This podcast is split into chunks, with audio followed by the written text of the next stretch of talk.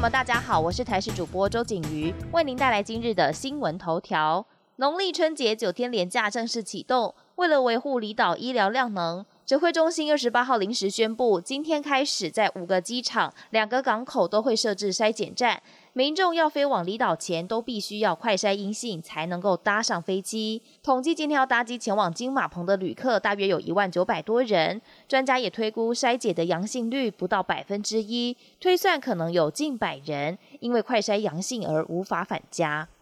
大同公司发布重大讯息，表示桃园地区家电厂及系统事业部派驻地区共两名员工确诊，正配合桃园市府卫生局进行疫调检测，强调事件不会影响到公司营运。疫情指挥中心也表示，已经接获新个案的通报，将会在记者会上统一说明。上午，桃园市长郑文灿率先表示，其中一人是派驻在市政府资讯中心的机房人员。初步疫调后，针对同住家人、机房内的十人进行框列裁剪，还有居家隔离。目前筛检的结果，除了该驻点机房同仁确诊之外，其他人的 PCR 裁剪都是阴性。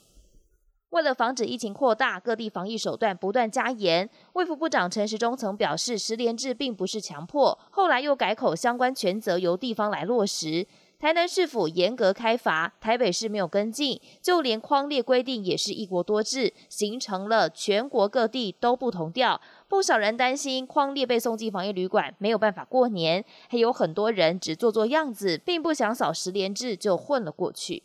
国际焦点来关注，日本首相岸田文雄在农历春节前夕发表新春贺词，用日文简体中文之外，今年更首度出现了繁体字版本。日本首相首度发表繁体字版春节祝词，文中没有点名台湾，但也提到日本提供疫苗，日本需要帮助的时候向日本伸出援手，看得出来是为台湾量身打造的内容。贺词最后还用虎福安康、虎跃新城等台湾味十足的吉祥话拜年，显示日方对台重视。